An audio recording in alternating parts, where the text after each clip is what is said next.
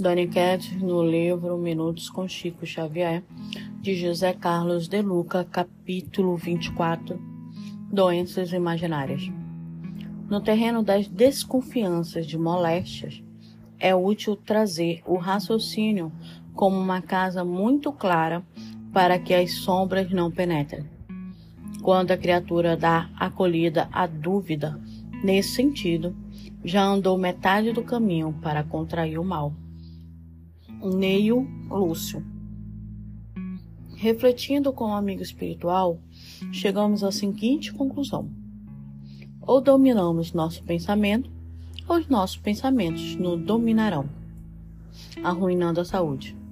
Deixar a mente ser penetrada pelo medo de adoecer é meio caminho andado em direção à enfermidade.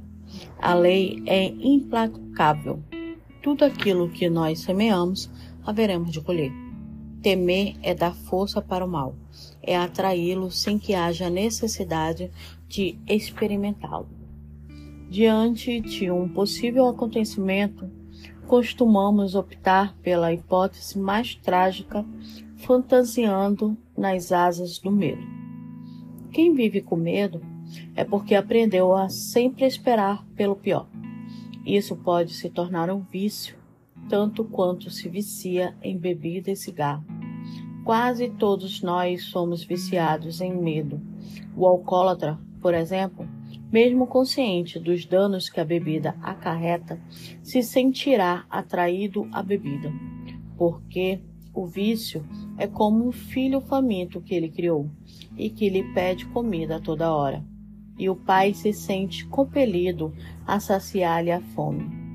O doente imaginário acostumou suas células a se alimentarem de pensamentos enfermos. Elas pedem a ele esse combustível, pois ficaram viciados em doenças e fatalmente um dia elas acabarão mesmo enfermando. É hora de mudar isso. Chega de sofrer pela nossa imaginação. Precisamos nos educar mentalmente, domar a nossa mente não deixá-la solta, desocupada, mórbida.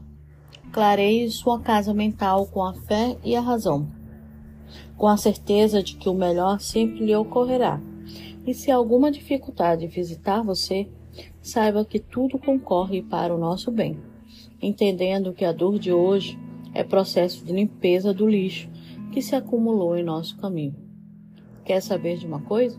Você está ótimo é quando vemos uma espinha e nos aprofundamos nela, criando N situações.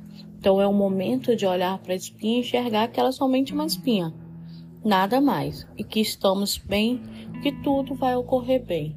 Não é negarmos a doença, é sim enxergar a doença sem criar males à imaginação, criar fantasias destruidoras. Ok?